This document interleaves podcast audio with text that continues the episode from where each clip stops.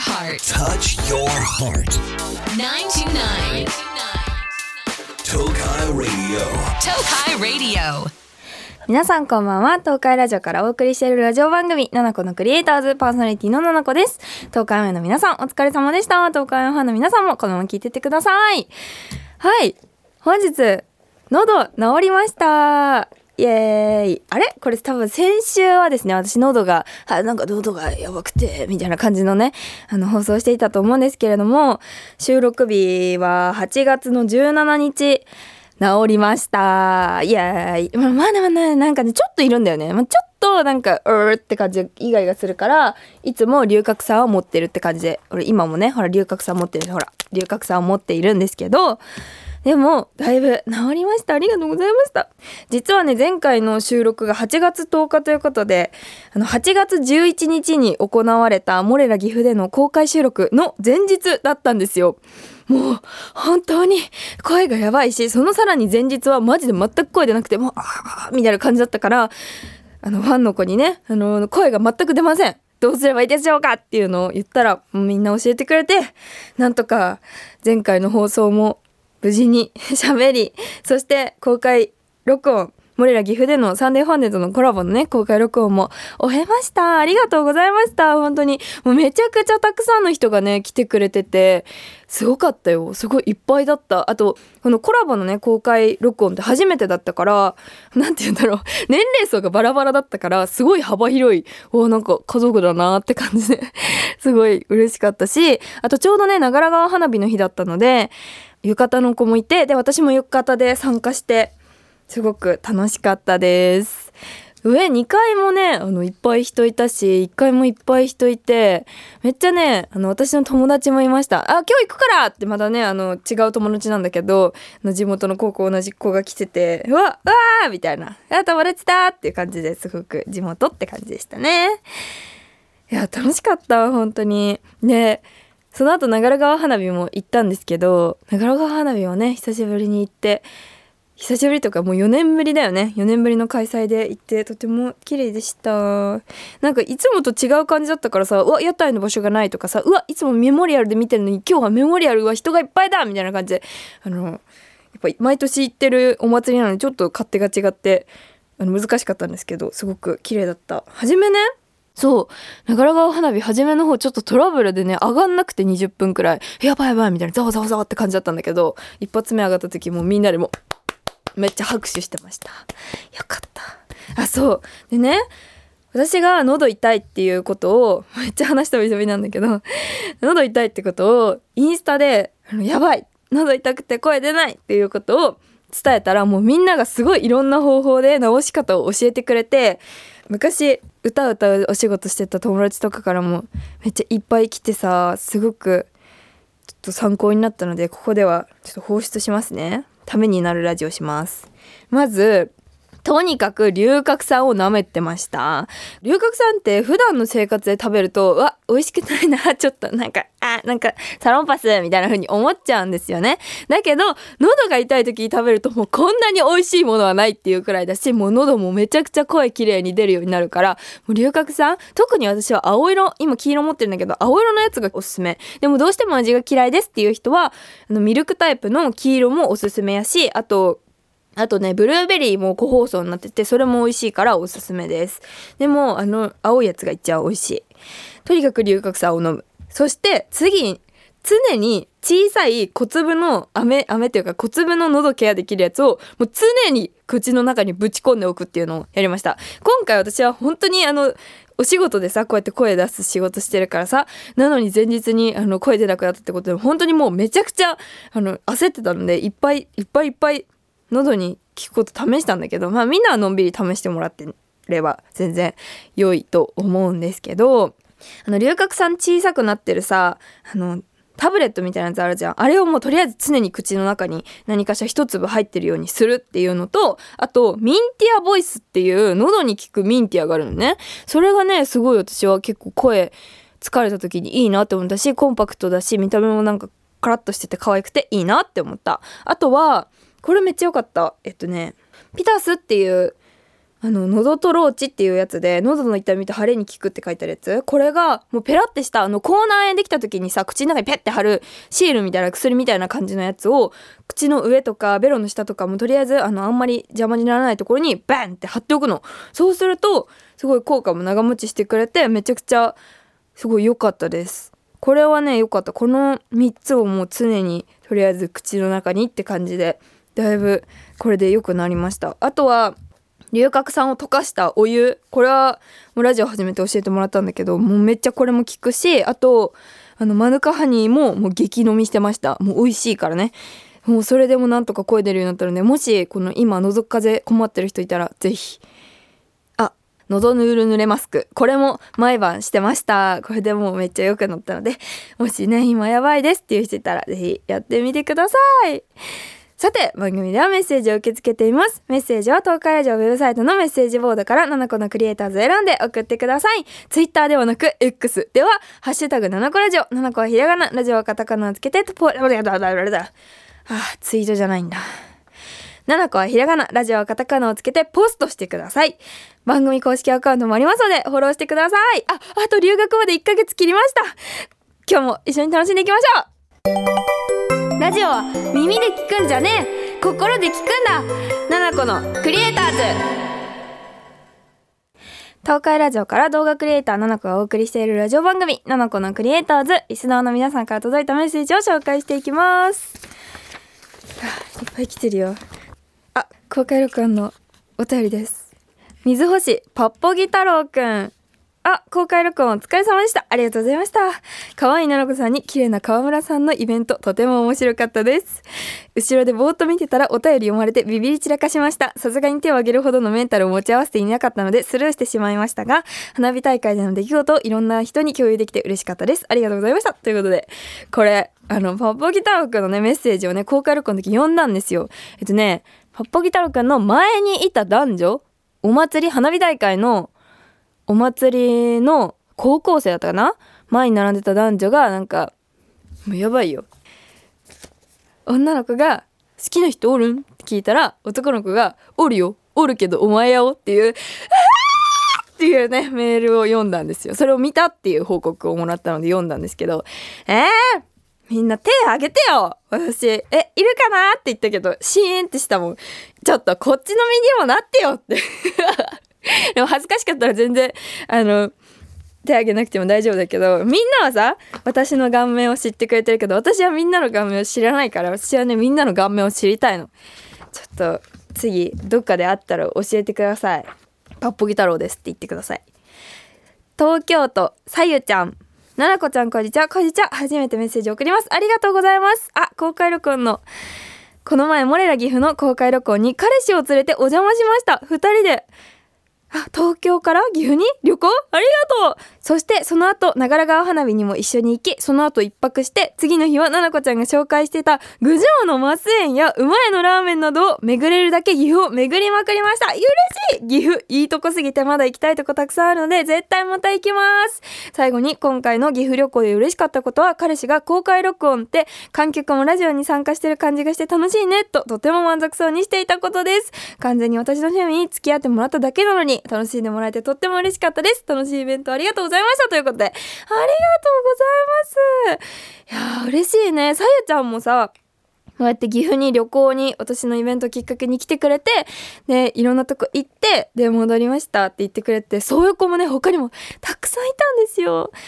どこからだったかな？すごい遠くからね、岐阜にわざわざ来てくれて、で、こうやって公開録音行って、長良川花火行って、で、そのままお泊まりして、で、なんと、あの、その他のファンの子はあの郡上の他のファンの子も郡上のマス園に行ってて 釜ヶ滝のね。でその子はスガキ屋食べてた。スガキ屋食べてる子がいたり馬や馬や食べてるさゆちゃんもいたり岐阜タンメン食べてる子がいたりね。いや嬉しいね。ありがとうございます。本当に岐阜って最高だからぜひ遊びに来てください。郡上のマス園さ私この前も行ったんですよ。いつだったかな？2週間3週間前くらいに行ってきてすごいたくさん釣り上げました。愛知の女たちに釣りを教えました。いや嬉しいね。そしてこうやってねあの彼氏も一緒についてきてくれていいとこだねって言ってくれてもう本当にありがとうございます。もう彼氏もね本当に。また来てください。他にも最近あれだよモネの池とかもまたバズってるからこれ関市なんやけどめちゃくちゃ綺麗なあの綺麗なの。なんかもう絵みたいなとこ。めっちゃ綺麗なんですよ。あ、行ったことないんですけど。行ったことないんですけどね。めっちゃたくさん、高山とかゲロもあるので、ぜひ冬も、この私が留学に行って、岐阜にいない間もみんなぜひ岐阜にたくさん来て、あの、経済回していてください。お願いします。次、神奈川県、純ジュアくん。ななこちゃん、こんにちは。こんにちは。どうしよう。本当にどうしよう。恋愛相談です。ということで、緊急の恋愛相談が来ていたので、今、緊急でね、あの、動画回してますってやつだよ。まだ付き合ってない子で、この前2回目のデートでした。そう、なんか気になる子がいるみたいな感じで、2回目の今度デート行くみたいななんかお便りもらってた気がしている。相手が友達から告白をされたみたいで、どう断るか相談してくれたのですが、その話の流れで、今は付き合いたいとかないし、好きな人もいないと聞いてしまって、僕は焦って、俺のことどう思ってるの？俺は恋愛対象として見てるんだけど、と言ってしまいました。その後2、3時間話してから解散だったので、そこまで気まずさもなく別れられたと思います。LINE をそのまま続けるのも良くないかなと思い、その日はありがとう LINE だけにして1週間空けてから LINE しました。そしたら LINE の頻度が前より多くて話も盛り上がるようになったのですが、まだ脈は死んでないと思っていいのでしょうかまた2回目以降、実際に相手いないので、会った時にどう判断したらいいでしょうかということで。うん。えっと、ジュンジュアーくんが好きな女の子がいて、で、その好きな女の子と、この前2回目遊んだと。で、その好きな女の子が、その遊んでる途中に、友達から告白されたんだよねって言って別の男の子の話を、なんかどう断るか相談してきたみたいな。その話の流れでその女の子は今付き合いたいとかないし好きな人もいないっていうことをねズバッと言ってるんだけど言っててでそこで焦ってジュンジュア君はえ、俺のことどう思ってるの俺は恋愛対象として見てるんだけどって言ったっていう話ですね。難しいね。登場人物がいっぱいいたんだけど。うーん、で、LINE をね、送ってきてくれてます。LINE のスクショ。これ画像送れるからみんな LINE のスクショとか困ったらね、送ってきていいよ。相手。あ、これ言わん方がいいのかな？あ、特定されちゃうかもしれないからこれ言っちゃダメだ。なんか、だいたい、まあ、LINE の、えっと、この数ね。うんと、ポンポンポンの数は3つ。平均3つくらいで、で、それぞれ2行みたいな。だから1個だったら、うーん、めっちゃわかる何々ってこういう感じだよねみたいな感じの2行を3つみたいな感じの LINE をしてて、で、この LINE の頻度というか、LINE の返信頻度は3時間おき。これめっちゃ綺麗に3時間おきになってますね。3時間、3時間、3時間って感じになってて、で、2行、だから6行くらいのやり取りを常にしてるんだけど、相手の女の子も、その順次ワー君も、こう、話してて、終わらせる方向にじゃなくて、新しい話題を提供してるのよ。だから相手の女の子も、なんか、この話について終わったら、新しくこれはどうですか？みたいな感じで、LINE を提供してるから、これ多分ね、相手の女の子も、まあ、気になってるとは思うんですよね。だし話も別にこれ盛り上がってると思うし女の子めっちゃ絵文字使ってるし可愛い絵文字とか使ってるもん。これ絶対ちいかわだもん。ちいかわとかいるくらい可愛い LINE してるからこれはねちょっと脈は死んでないと思います。ただ今好きな人いないし付き合いたいとかないって言ってるけどでもそれを順次枠に相談するっていうことはその普通の男の子よりもなんかこの信頼度は高いはずなのよね。だから結論脈は死んでないと思います。そうだね。うーん。多分その日ちょっと気まずくなっちゃったから1週間空けて LINE したって言ってるんだけどその間にうわーなんかうわ私はちょっと気になっちゃうかみたいな感じでちょっとね気持ちの整理がつけれたんじゃないかなと思うからあっちの女の子もこれはもう早く次会うチャンスを作った方がいいと思います。これででも相手に今は彼氏とかいらないって言われちゃったらまあそれまでではあるけどまあその場合はもうしょうがないからねそういう人なんだから。だから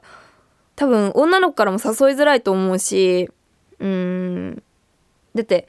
告白みたいなのをちょっとされた状態から遊ぼって言いにくくない？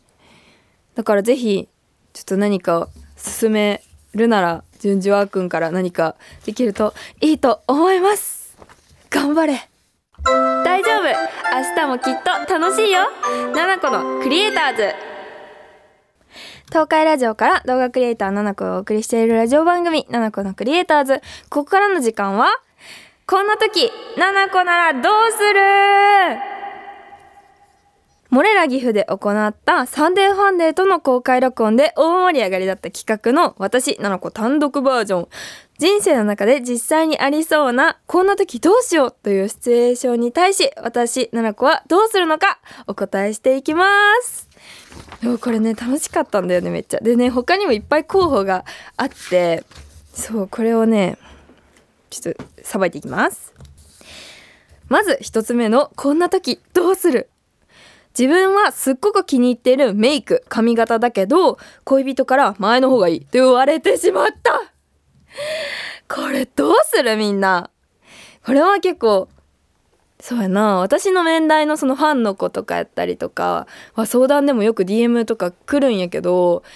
ねえこれね私はとボブボブはまあいいわ、うん、何がいいかな。なんかさイメチェンしたつもりなのにさ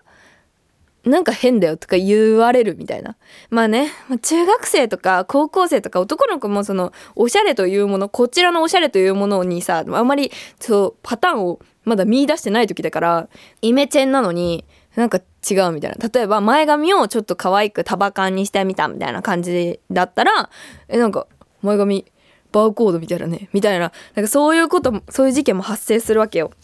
でもこれね実際にあったんだよな私も高校の時付き合ってたメンズにその高校生ってあんまメイクしないじゃんでメイクした方がなんかあんまり良くないというかなんかうんあんま可愛くない。なんて言うんだろう。なんかメイク？濃い方があんまり良くないみたいな風潮あるじゃんか。だから私はめっちゃ結構濃い紫のアイシャドウとかでアイラインピッて引いたりとかしてたんだけどえなんか殴られたみたいとか 言われたりしてめっちゃ嫌だったんだよね。うーん。でも私はそのメイクを貫き通して、え、変じゃないしって言いながら、あの、そのまま大学生になって、で、デザイン系の学校行って、もっとなんかすごい過激過激というか、もうすごい激しいファッションの子がたくさんいて、で、みんなに認めてもらって、で、うわ、マジいいよねってなって、こう、今ね、発散しているわけだから、それはね、そんなに気にしなくてもいいと思うんだよね。なんか例えば友達3人と恋人1人から否定というかまあ前の方がいいよって言われたらさすがにちょっとあの友達って同じ女の子目線でさこう見てくれてるから